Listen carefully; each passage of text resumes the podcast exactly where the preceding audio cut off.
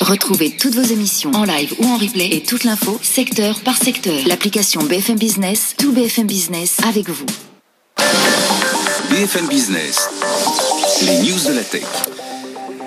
Voilà, et les news de la tech, tout ce qui s'est passé aujourd'hui et ce qui s'est passé ces dernières 24 heures. Et justement, il y a tout juste 24 heures, c'était une bombe lâchée par Elon Musk. Euh, c'était euh, voilà pour sur la suite à la rumeur d'une future Apple Car. Eh bien, Elon Musk s'est lâché d'un petit tweet. Il a affirmé s'être rapproché d'Apple il y a quelques années pour négocier une vente de Tesla. Mais non seulement euh, on ne l'a pas reçu, mais enfin non seulement on ne l'a pas rencontré, mais en plus on lui a donné aucune nouvelle de sa proposition. alors ce que dit Elon Musk durant les pires heures du développement de la Model 3. Donc on pense que c'était aux alentours de 2016-2017. J'ai contacté Tim Cook pour discuter de la possibilité pour Apple de racheter Tesla pour un dixième de sa valeur actuelle. Ça aurait fait 60 milliards de dollars. Il a refusé le rendez-vous. Donc euh, euh, voilà, on est un peu un peu surpris. Puis finalement, quand on y réfléchit, eh bien oui. Alors d'un côté, on avait effectivement un Elon Musk qui se dit tiens, qui pourrait le mieux correspondre à mes valeurs euh, d'innovation, de culture? Eh bien, c'est Apple. J'ai besoin d'argent, oui, il y avait des soucis industriels. Hein, vous vous souvenez, dans les usines, ça se passait pas aussi bien que prévu. Il fallait colmater aussi certaines euh, brèches financières pour euh, euh, pour Elon Musk. Depuis, évidemment, il a connu un certain succès. Mais côté Apple, pourquoi ne pas avoir donné suite à tout ça? Bien, on imagine que Tim Cook. Alors déjà, c'était le projet Titan hein, de cette Apple Car qui était en plein lancement. On était en 2016-2017, donc on y croyait fort. Il faut savoir qu'à l'époque aussi, il y avait une certaine un certain flottement dans la, gouvernance aussi hein, autour de, du projet Est-ce qu'il fallait aller uniquement vers une plateforme logicielle ou est-ce qu'il fallait avoir une, voiture beaucoup plus globale avec le système d'autoconduite? Donc il y avait beaucoup de, discours, enfin beaucoup de, euh, discours, oui, euh, euh, divergents chez, chez Apple et j'imagine que Tim Cook, ne se voyait pas non plus rajouter un Elon Musk avec des process industriels qui ne sont pas les mêmes que, ceux d'Apple. Donc on, comprend un peu mieux et, et ça, ça a dû se jouer plutôt en termes de management aussi. Imaginez, Elon Musk qui reste chez, chez Apple, Tesla, c'est un chien dans un jeu de quilles. Et, voilà, alors que Tim Cook aime bien les, euh, même s'ils viennent d'autres entreprises, il aime bien qu'on adhère tout de suite à la culture Apple, qu'on rentre dans le rang. Ça n'est pas être le cas d'Elon Musk. Et puis tiens, peut-être que Tim Cook voyait aussi euh, une concurrence à venir. Si Elon Musk était dans la, euh, dans la, le loup dans la bergerie, il aurait peut-être pu, pourquoi pas, lui prendre son poste deux, trois ans plus tard, lorsqu'on reprochait à, à Apple justement de moins innover. En tout cas, voilà, ça nous a bien euh, étonné euh, hier soir, euh, quoi qu'ici on en avait souvent parlé hein, de ce, cette possibilité de rapprochement. Autre sujet qui nous a intéressé, c'est Palantir qui rejoint Gaia X.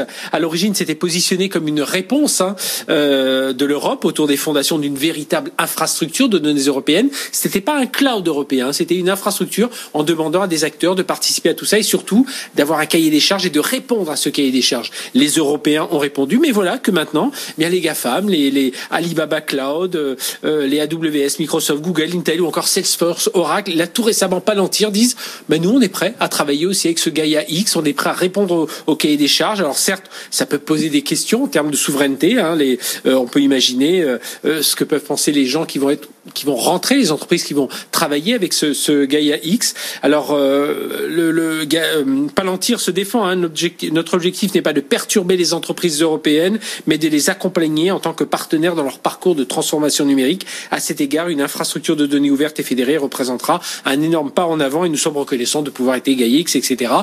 Voilà. Alors, ce qu'il faut voir, je pense, de tout cela, c'est pas le côté négatif, c'est surtout le côté positif. Hein, c'est de se dire que ces acteurs, qu'ils soient chinois, qu'ils soient américains, qu'ils soient un peu controversés, eh bien, au final, ils vont se ranger au cadre, aux normes, au cahier des charges de X c'est peut-être ce qu'on peut souhaiter de mieux. Hein. Donc on va suivre ça de près.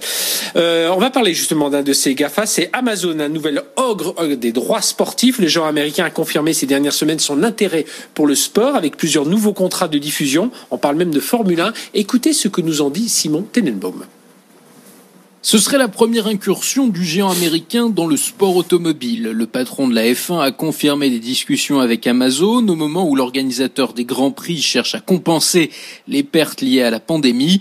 En France, les droits de la Formule 1 sont détenus par Canal+, jusqu'en 2022. Amazon, qui se distingue des autres GAFA par son appétit pour le sport, il diffuse des matchs de Première Ligue en Angleterre, de Ligue des Champions en Allemagne, il vient d'en acheter en Italie. Le groupe diffusera dès l'an prochain une partie de Roland en France, il s'intéresse au rugby, au football américain et vient de faire sa première incursion en Inde en misant sur le cricket. Néanmoins, Amazon ne dépense pas sans compter.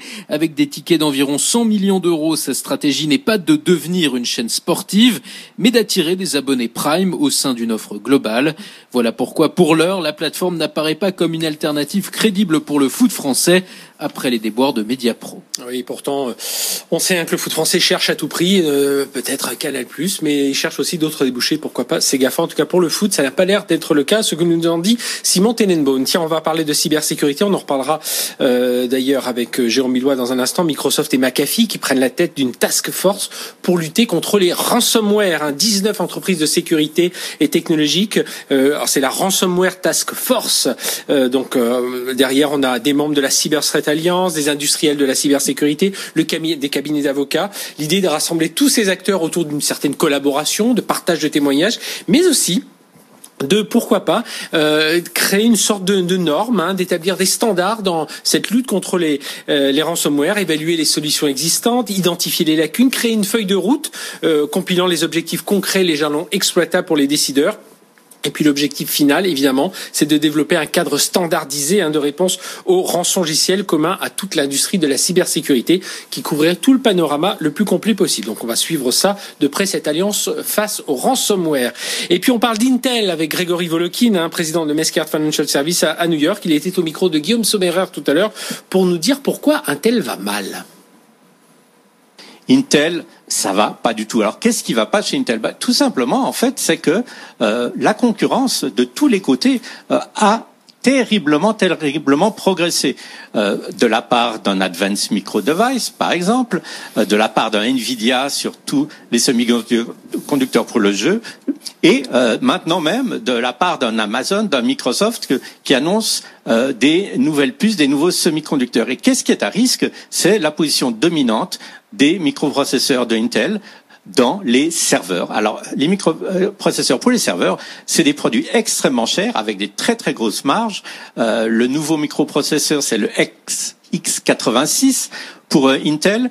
Et tout d'un coup, il se retrouve face à une compétition qui n'existait pas du tout il y a quelques années. Donc, euh, Intel, c'est, je dirais, pas forcément une compagnie qui va disparaître, ça certainement pas, mais c'est un peu un, géant au pied d'argile qui se fait assaillir de tous les côtés sur tous ses produits, qui a manqué le virage du, téléphone mobile et, portable, euh, et ça va être très difficile, je pense, pour Intel de trouver un second souffle. Donc, investissez dans la technologie aux États-Unis, dans des compagnies beaucoup plus porteuses sur euh, les prochains mois et les prochaines années. Pour le moment, Intel aura tout à prouver qu'ils peuvent retrouver les beaux jours qu'ils avaient connus pendant, pendant très longtemps. Voilà l'analyse de Grégory, de Grégory président de Mescart Financial Services sur Intel et sa santé un peu vacillante en ce moment. Euh, autre sujet, tiens, après, c'est Telegram, cette messagerie qui annonce l'arrivée de nouveaux services payants, après l'échec de sa levée de fonds et son projet de monnaie virtuelle. Alors, il y aura à la fois une plateforme publicitaire, hein, euh, euh Pavel Durov, qui est l'un des patrons de Telegram, a noté que certaines chaînes Telegram, qui s'apparentent plutôt à des blogs ou à fil Twitter, c'était suivi par des millions de personnes. Il y avait de la publicité ben là, il s'est dit, on va désormais introduire notre propre plateforme publicitaire pour ce type d'annonce et rétribuer euh, ceux qui gèrent les chaînes en question. Alors, il précise que euh, toutes les fonctionnalités actuellement gratuites le resteront et que le service de messagerie restera sans publicité. Et puis, pour le, les nouveaux services payants, eh bien, Telegram va proposer à des utilisateurs premium tels que les entreprises euh, ben, d'utiliser Telegram à des fins professionnelles. Allez, on termine en parlant des jeux en ligne. C'est l'explosion des jeux en ligne. Isabelle Falque-Pierrotin, ancienne présidente de la CNIL, aujourd'hui présidente de l'autorité nationale des jeux, était l'invité du grand journal de l'écho avec Elvis Chevrillon. Les jeux en ligne plus 25% au troisième trimestre. On a effectivement assisté à une très forte croissance de ces deux segments, euh, Paris hippique, Paris sportive, loterie en ligne. De façon générale, en fait, effectivement, les personnes étaient à la maison. Les joueurs avaient probablement peu dépensé aussi Mhm. dans la période précédente, Ah parce oui. que dans le fond tout était fermé.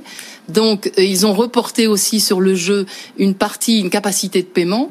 Et donc effectivement, on a euh, des chiffres d'affaires du jeu en ligne qui est très important. Plus euh, sur la 25% période. euh, sur euh, les jeux en ligne au troisième trimestre 2020 quand même, ça fait c'est c'est c'est gigantesque. Et le chiffre d'affaires sur les neuf premiers mois de l'année est d'un milliard deux en hausse de 11%.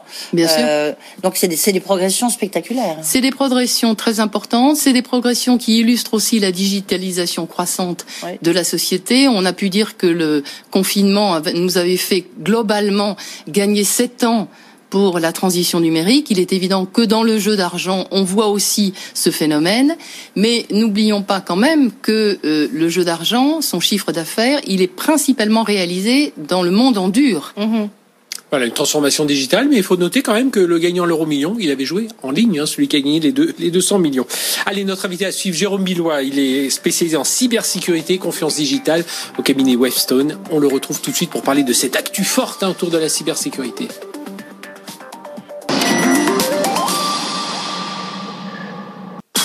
Business, c'est toute l'information économique et financière gratuitement à la télévision sur toutes les boxes internet.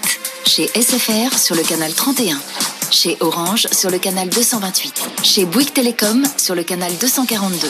Chez Free sur le canal 347.